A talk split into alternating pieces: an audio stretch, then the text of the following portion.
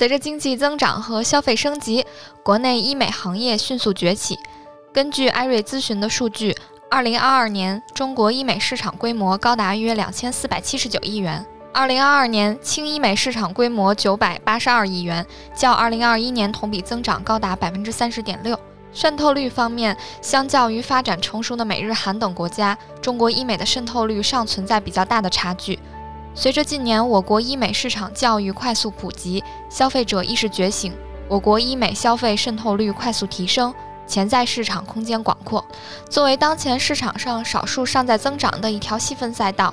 叠加医美产品的日益丰富与技术进步的驱动，未来将持续满足更多求美人群的需求。Hello，大家好，欢迎收听安全出口，这里是三楼的胡聊会议室，我是毛毛，我是老段。那今天我们请来了之前我们大家都非常喜欢的万总，哎，然后又作为返场嘉宾，然后这次又来了。然后这次呢，我们可能会介绍一些更实用的、大家更关心的一些。对，那个是收听上一期节目的小伙伴们可能都知道，就是万总，呃，从纵观整个行业到一些讲了一些比较有趣的一些故事，然后让大家哎更了解了医美这个行业，轻医美啊啥的。对，也有粉丝已经迫不及待的想要去问一下，对万总有没有呃。这个具体的产品给我们介绍一下、安利一下的呀？对，今天我们这期节目就更聚焦于医美的这个产业链，然后我们来聊一聊，呃，现在医美的一个产业链的情况吧。嗯，那我们先请万总来，呃，跟大家打个招呼。就咱俩这说半天，这 是不是重新开始？没有没有，没事儿没事儿，这是我们的呀啊。来，嗯，大家好，我是万昭仪啊。哎，嗯，这说明我们不拿嘉宾当外人了。本来也不是外人。行呀，那我们是不是先可以请万总给我们把医美的这个整个产业链，然后现在是个什么样的情况，然后给大家介绍一下？哎，嗯，好呀，医美产业链啊，它其实是一个 B to B to C 的一种商业模式啊。那么第一个 B 呢，它指的是上游的这种原材料和产品。哦，对，上游原材料就比如说你说像玻尿酸啊，玻尿酸它其实是一种原材料。那么，它把这个原材料，然后配合有相应的技术，然后做成了，比如说，无论是我们涂抹型的，还是这种注射型的这样的玻尿酸的产品啊。而这个玻尿酸的产品呢，它也属于上游。所以说呢，上游的第一个 B 啊，就是这种材料和产品。那么第二个 B 呢，就是上期节目当中咱们说的比较多的这种医美机构啊。嗯。所以再次跟大家说一下，一定要去到持牌机构，不要小心这种，应该说小心这种黑医美和黑诊所哈。那么医美机构呢，分为三种，再跟大家回顾一下，分别是诊所、门诊部和医院，只有这三类才能称得上是合法合规的医美机构。那么 C 呢，指的就是我们的消费者或者说求美者了。嗯，那我们从上游产品端来讲啊，产品端呢。它也包括了像药品啊，因为我们知道像肉毒素这种的，它其实都是药品啊，它是一种毒麻药啊。嗯。然后包括医疗器械、光电仪器等等。那么机构端呢，就包括了咱们说的医美机构啊。同时呢，根据它经营范围的不同，由低到高就分为了诊所、门诊部和医院。下游 to C 就是消费者和求美者。嗯，那么在这里呢，还想和大家呀，就这个医美厂商和机构对于这种 C 端获客的体系，和大家介绍一下。这个也是很多朋友蛮感兴趣的。那么他们都是通过什么平台，如何去做的？那么第一个平台呢，我相信大家，呃，应该说。很多很多朋友都用过，尤其是咱们这个用户哈，我觉得这个年龄段都用过的，那就是小红书。小红书呢，其实给大家，我们是把它定义为一个种草平台的，对，因为它有非常高的这个月活量，一亿人次以上啊，而且它主要的用户啊集中在。九零后，九零后的用户是在百分之七十以上的。那么这类人群，它也与医美的客群是高度重合的啊。所以说，小红书是一个种草的平台。那么第二个呢，就类似于像美团这样的，我们叫导流的平台。第三种呢，就是医美行业比较这种垂直的平台，就包括像新氧啊、悦美啊、更美啊等等。那么第四种呢，就是像大众点评啊。阿里健康啊，京东健康这种的综合性的平台。第五啊，就是大家现在用的比较多的，也都是在着重去构建的这种私域的平台，包括呢，比如说每家企业或者每家机构自己的公众号、抖音、嗯 APP、视频号等等。那么第六种，最后一种啊，就是大家会在线下有一些渠道性的合作，比如说医美和生美这种双美模式。啥叫生美生美就是美容院，就咱们上回说的美容院很多啊、啊？去做医美项目，因为美容院它只能做一些简单的皮肤护理，不破皮的、嗯嗯啊，涂涂抹抹的这种的、哦啊，就是美容院，就我们叫生活美容。哦，这生活生活美容，哦对，生活美容，所以我们就都要生美。嗯说生美和医美构成了双美模式啊。为什么这么说呢？是因为医美机构很大一部分客群都是从美容院、生活美容当中导流过去的。哦，他给你做美容的时候，他会给你介绍介绍。我们这儿虽然做不了，但是我给你推荐一个什么机是的啊对是的，合是这样的，机构，嗯因为他会看到，呃，有相当一部分去做哦美容的客群，他是有医美需求的。比如说这部分客群当中又有一定的需求，他又有一定的消费能力，那要拔高了这部分客群，然后导流到与他合作的医美机构去做相应的医美项目，这就叫嗯。双美模式嘛。嗯，它这个消费的人群还有一部还分是挺重合的，对，对它就是很特别合适。精准、嗯很垂直。嗯对，是这样的。然后再有一些医业合作，就比如说，我们知道医美是属于中高端的消费嘛，所以医美机构很多，它还和一些其他的高净值客群集中的一些平台有一些异业的合作。哦，我想起来，我之前买车的时候，然后送了我一张美容院的卡对呀、片。这就是典型的异业合作。呃，医业合作，异业异业啊，就是那个哪两个字？呃，就差异的异，哦哦哦，就是两个行业的业，不同行业异业哦两个不同的行业，差嗯差异化的，对。嗯 OK，呃，刚刚你说那一点，我特别想问，啊刚刚没插上句话，就是那个为什么？就是因为你说 B to B to C 嘛，它那个原材料它就叫玻尿酸和肉毒素嘛，它没起一个，我当时我一直在想，它为什么不起一个稍微好听的名字？它好像就把这个东西的化学式、呃化学表达式给、啊，对，给，说出来了。因为很多的这种嗯原料啊，它都是从拉丁语来的。哦，对，你比如说玻尿酸，它是英文叫 HA，叫 它最后那个后缀那个嗯 A 就是 acid，、这个 acid 是很多很多的拉丁语的那个后缀。嗯，嗯，嗯，对，就 acid 就就是酸的意思。对，哦是的。对，它很多都是这么着来，所以它是根据它原料本身的那个名字，嗯就拉丁语来的。对你不能说叫随便叫一个什么其他的名字。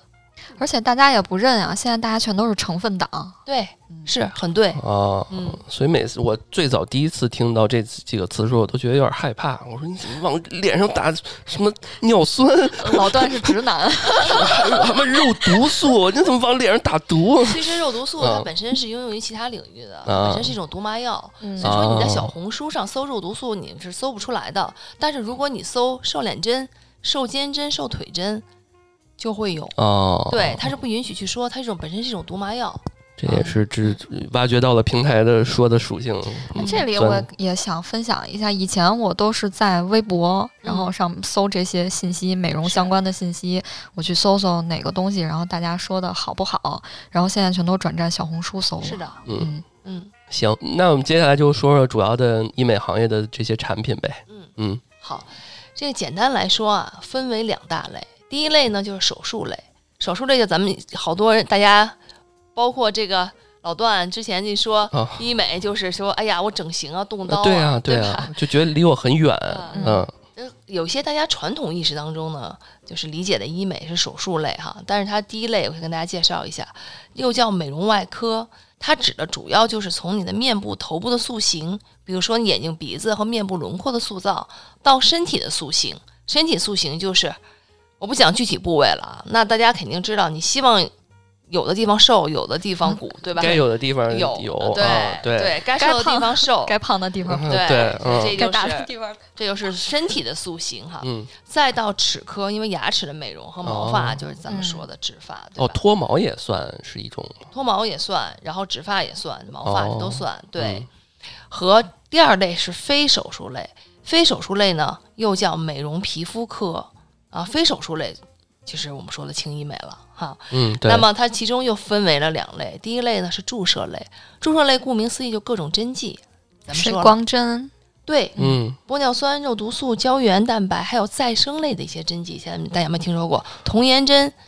少女针、再生类的针剂，我给大家介绍啊，你们感这也。可以啊。对，这个男的能打吗？我能打吗？当然可以。少女针？就光听这个名字有点 心动。对啊，对啊，你想少男针，你打对啊，我打完之后，我觉得哎，少男针。啊，对 我我们我们要跟厂商去建议一下，不能只教少女针，对对这个啊，你你是不是歧视我你要关们？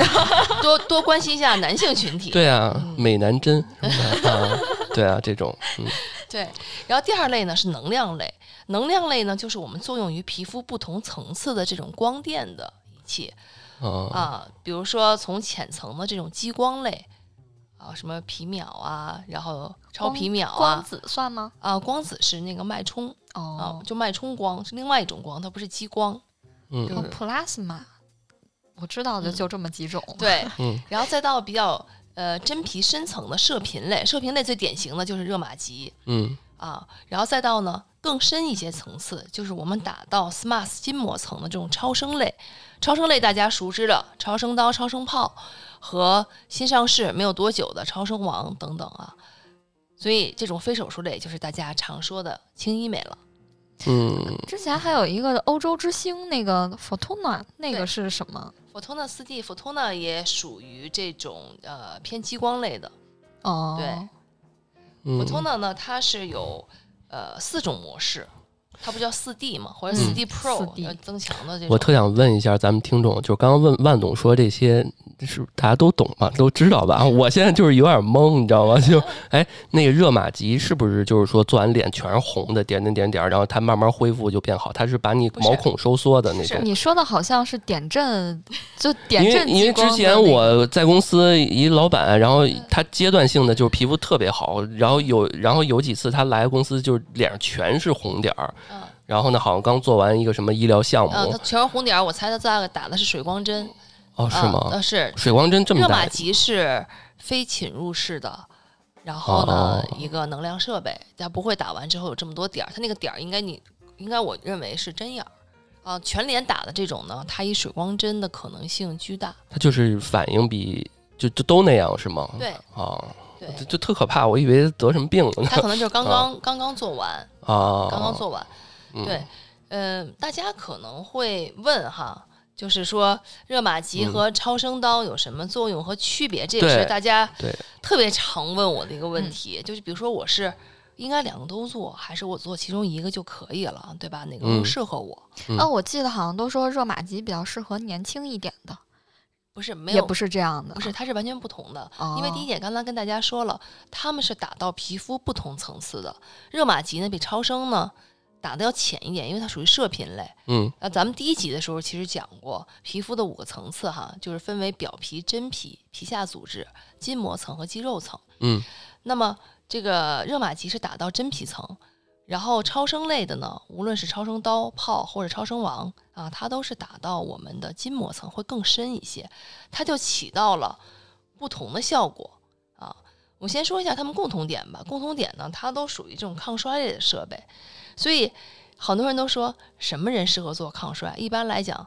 这个太年轻了就不适合，起码嗯三十岁吧，我觉得啊，三十加开始尝试比较合适哈。所以我个人是不太建议过早开始。当然，这也是根据每个人的实际状态，因为每有的人他可能是衰老的快一点，有的人就慢一点，对吧？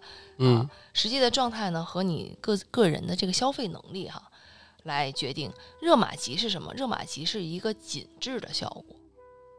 啊，它哦让你的皮肤紧致，而同时呢，刺激你皮下的成纤维细胞去分泌胶原再生。所以说，热玛吉它最佳的效果做完了即刻效果是百分之二十左右，最好的效果是做完之后三到六个月，哦还要恢复一段，因为它有一个刺激再生的过程，大家可以理解吧？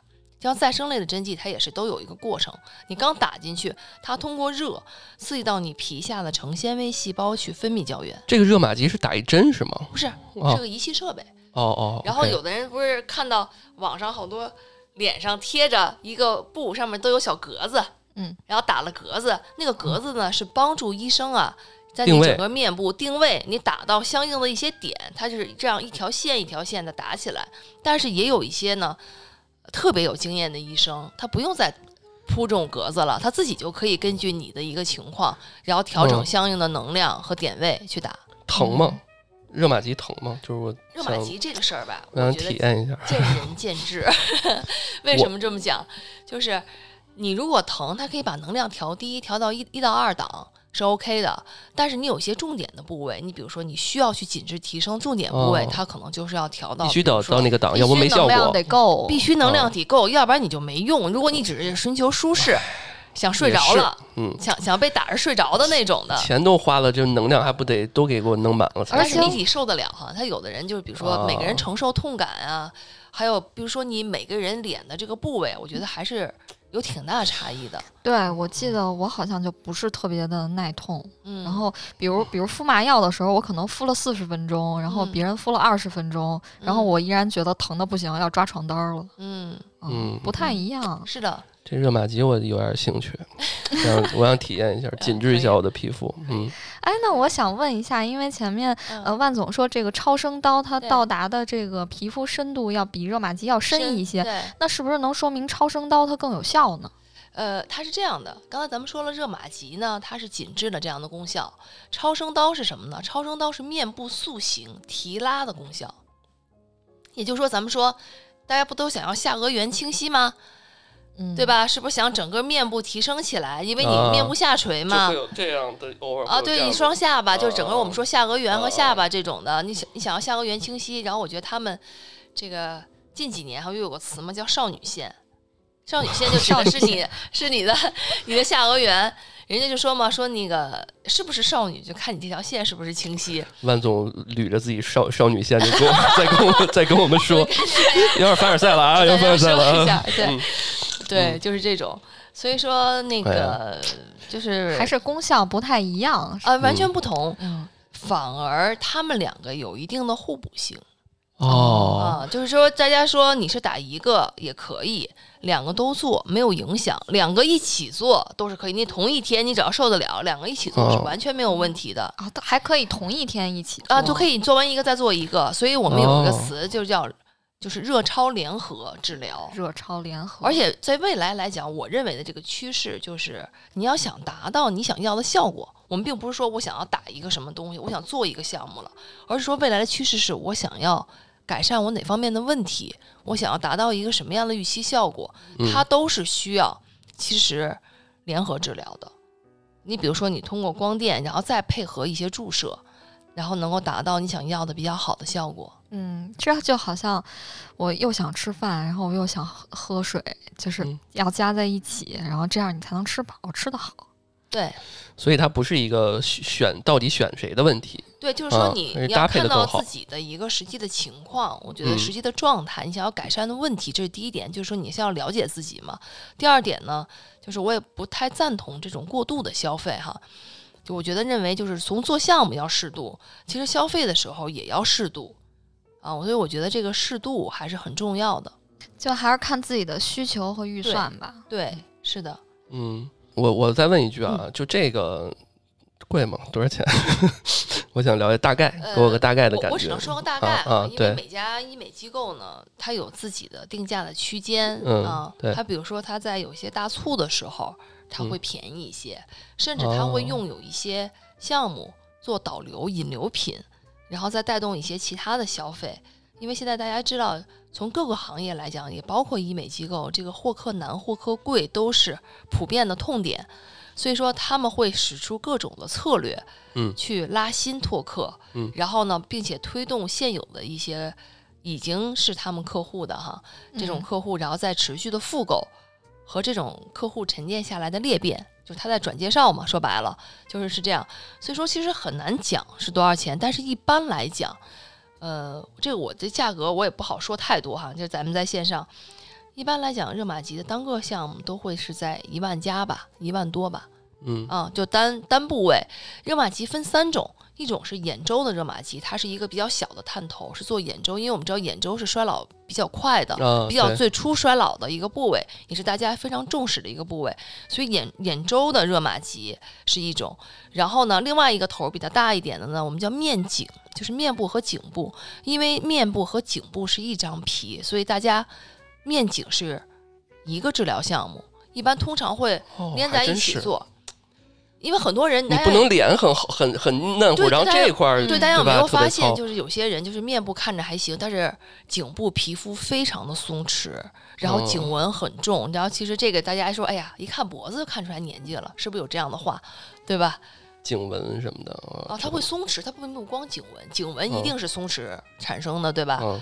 对，然后还有一个就是那个松，就是整个的这个松弛啊，颈纹身，然后包括脖子啊，嗯嗯。松弛，对，所以面颈是一个，但是还有一些更高端的客户，他会用热玛吉做身体，还有一个比较大的头可以做身体。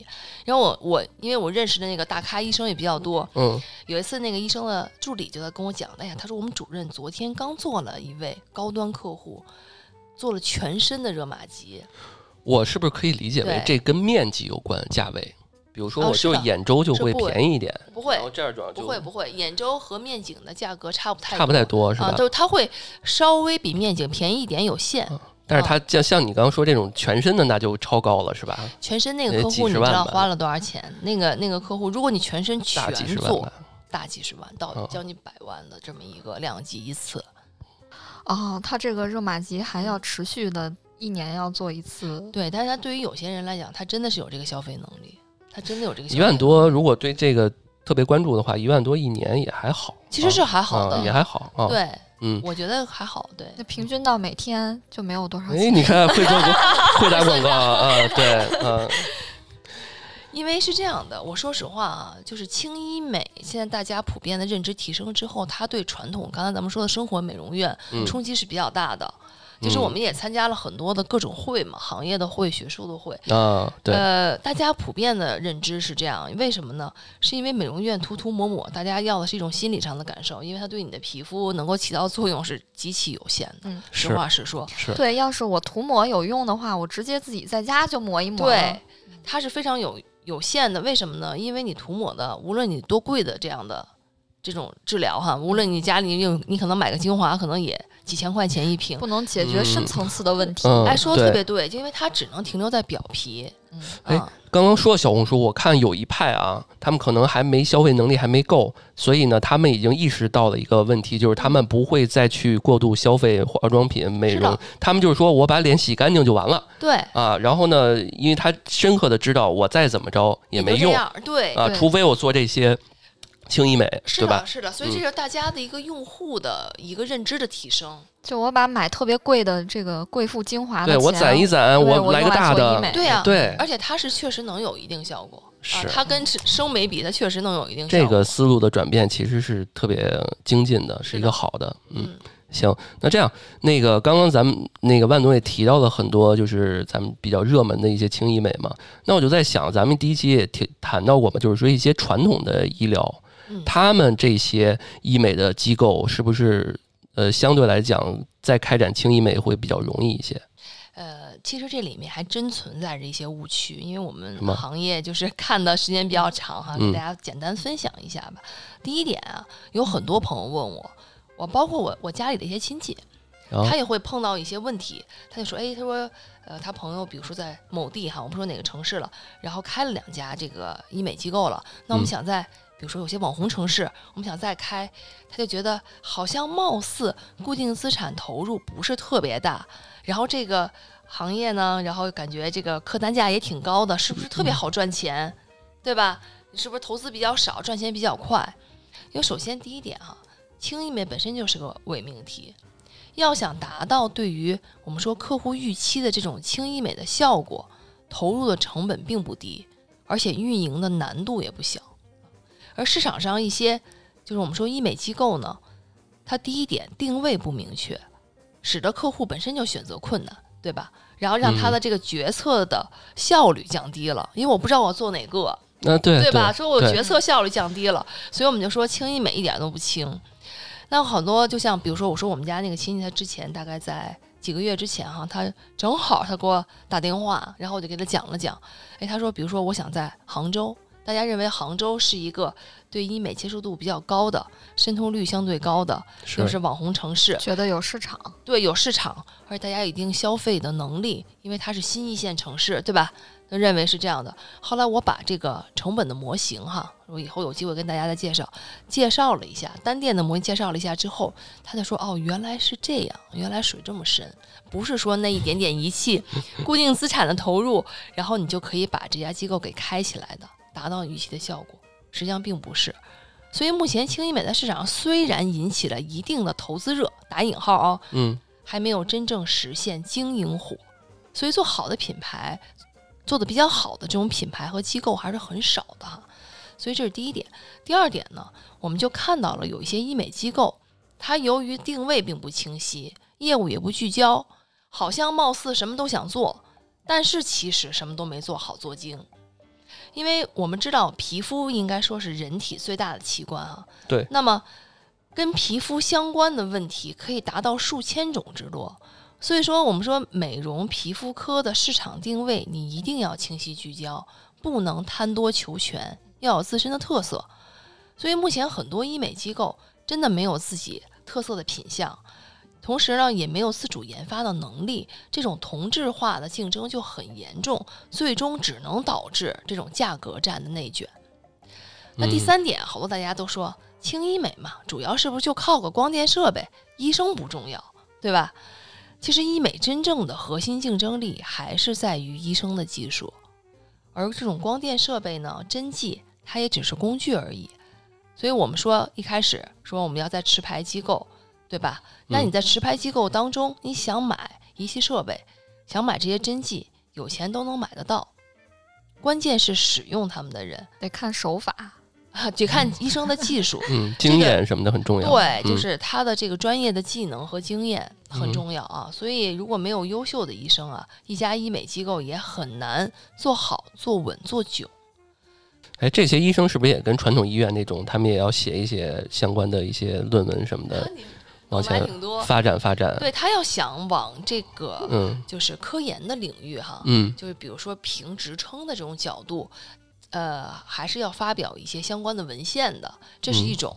还有一种呢，医生呢就是我就想把这个技术做好，做哦越来越多的客户，嗯对吧？同时呢也赚钱，因为医生本身就按照工作量来的嘛。对，嗯我也想赚钱，这种也无可厚非，每个人的选择不同，对吧？嗯嗯，我觉得第四点呢，就是有一些哈美容外科，就咱们说以手术为主这种传统模式的机构啊，它依旧以这种传统的思路来经营美容皮肤科，也就是轻医美啊。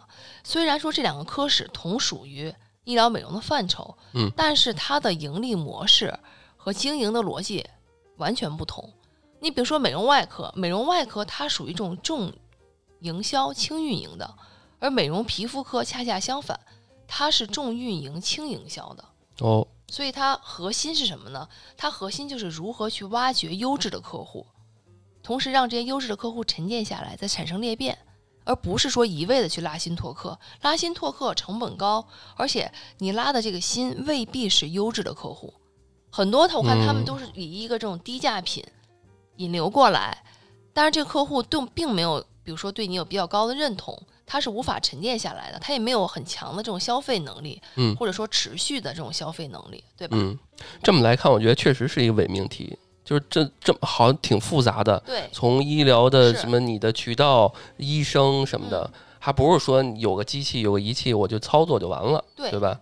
所以嗯很多人都觉得挺简单的，嗯实际上不是，对吧？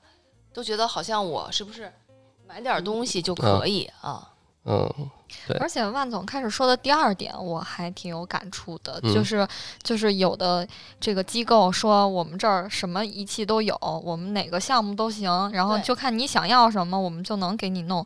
这样听着就挺不靠谱的啊，是，对，就感觉好像被忽悠了。嗯但如果说这个机构说我们就对哪个方面很擅长，我就觉得它还可以。就要有特自己特色的品相，嗯然后这嗯特色品相呢，就是形成自己的一些品牌嗯啊。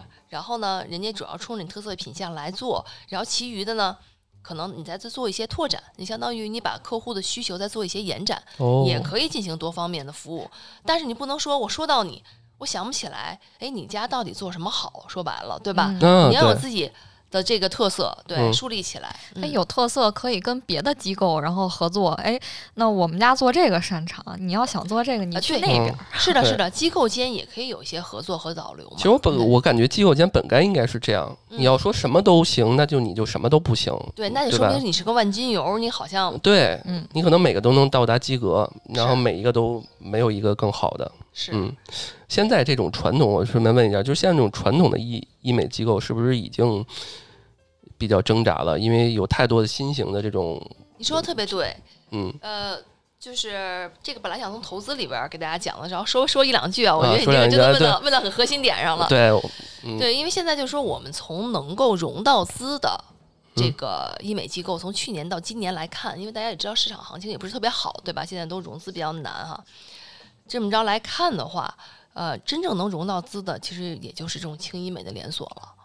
啊，因为传嗯统的来讲，为什么呢？因为他对医生的这个技能啊，还有医生过往的这个经验的积累，依赖性是比较强的。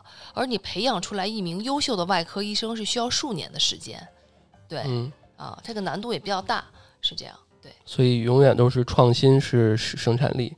这些轻的，比如说，呃，热玛吉、超声刀这种，好像也是就近几年才知道的。的那之前不存在这个东西。是的，那就是因为听万总说，现在又有超声王，又有新产品了。对，超声王是啥呀？超声王是也是超声类的一种哈、啊，但是我说实话，因为我自己没有尝试过，然后我问过几名医生，他们也有的用过，有的还没有怎么太做过嗯啊。他就是说了有一些差异化，但是呢，我觉得。呃，是否真的是有特别大的和这种，比如说超声炮的这种差异，嗯。是需要再经过一段时间，有看更多的临床案例，我觉得才能够这个嗯。看出来对具体的效果。那么第五点呢，就是有些机构啊，它是过度关注这种门诊量、客单价和成交率的，因为我们看到轻医美它是一个这种持续性高复购的业务哈，所以说这种忠诚的优质的会员数量，它才是这种美容皮肤科经营的核心价值和目标所在。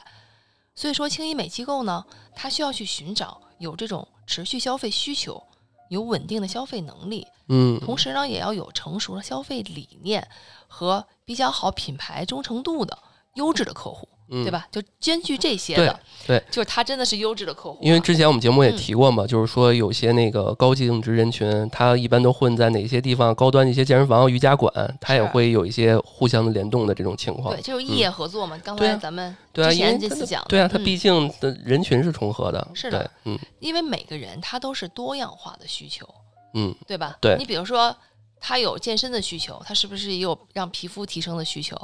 他是不是也有这个 理财的需求、嗯，资产配置的需求？他都有，而这几项对于他来讲，可能都是偏刚性的需求了。嗯，对甚至有些高端餐厅都会，因为他能在这儿消费，那他肯定对于自己的啊营养、身体特别关注。是的，啊、他也有一定的消费能力。对，是的嗯所以说，应该说医美机构这个运营的重点啊，它就是要做好优质客户或者说会员的这种管理和品相的运营，提升他们的服务体验，同时呢，推动这些客户能够稳定的进行复购、沉淀和裂变啊，这才能真正实现医美机构运营。他们常说两个词哈、嗯叫老带新，还有转介绍。嗯，这其实也不新了，这个词。对，就是他们嗯常说的哈，嗯，就是，这种就是嗯比较简单直接的一种方式了。对，互联网都是嘛，就老带新转介绍，对吧？嗯啊，拼拼多多嗯看一道，对。嗯然后最后一点呢，就是嗯，不能只注重这种经营的收益哈，而忽略这种价值的收益。因为目前轻医美的机构呢，应该说是在资本的这个产业链中游机构端当中啊，这个比较受关注的业务模式。那么，如果一家机构或者连锁机构开始融资了，就代表它未来是要走向这种资本化的道路，就要比较重视合规的经营和嗯持续的盈利能力啊。嗯为什么？因为这个我们说资本只要投了你啊，它就会要让你发展起来。然后同时会给你一些限定的条件，因为我在讲其他课里边，我们专门讲，就比如说有些对赌啊，一些条件，对不对？嗯，好多都啊是这样。嗯，对，它一定会有的啊，一定会有一些这种限制条件的。那所以它会对你的这种持续盈利能力，除了评估，然后他也会对你有一些要求、一些指标，你如果没有达成，他会如何惩罚你了，对不对？嗯，啊，对。然后再有呢，就是你的合规经营，因为毕竟资本要退出，那退出就要通过资本市场去退出，所以对，呃，这种医美机构合规性的这个要求啊，就会比以前要提高。嗯，这个我们在第一期节目也提过嘛，就是这是个好事儿，因为行业它做大就要规范。是的，是的，嗯。嗯，好，那这期我们也特别感谢万总给我们介绍了关于这个医美的产业链，还有介绍几个我都自己有点想感兴趣去尝试一下的一些这个项目哈。然后我觉得今天我们录节目是这个时刻，呃，随着医疗这个发展，我估计应该层出不穷，会有一些新的产品、新的技术、新的项目出来。那我觉得我们就拭目以待。然后呢，那个这两期节目呢，是我们干货，呃，虽然是免费让大家听啊，但是也特别有干货。到后面那个万总还会跟我们来讲一讲更多的跟医疗或投资相关的一些呃内容啊。我这个在播客我们就不叫课程了，叫内容啊。我们可能会在这一块进行这个尝付费的尝试。然后也到时候，如果对我们这两期免费节目感兴趣的听众，到时候可以关注我们后续跟万总的这个合作啊，然后会给大家分享更多有趣有料的关于医疗投资、医美相关的一些呃话题和内容。也欢迎大家关注我们的微信公众号“安全传达室”。那后面万总的一些动态呢，我们也会在公众号里面给大家透露的。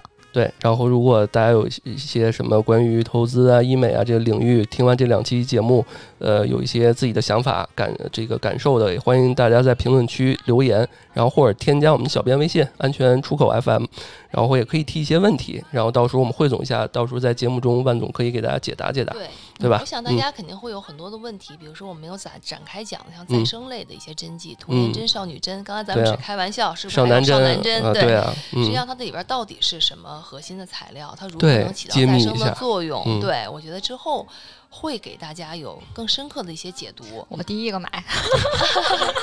对，以后深刻的解读。以后我们靠万总把价把价格打下来，我们做点折扣什么的啊。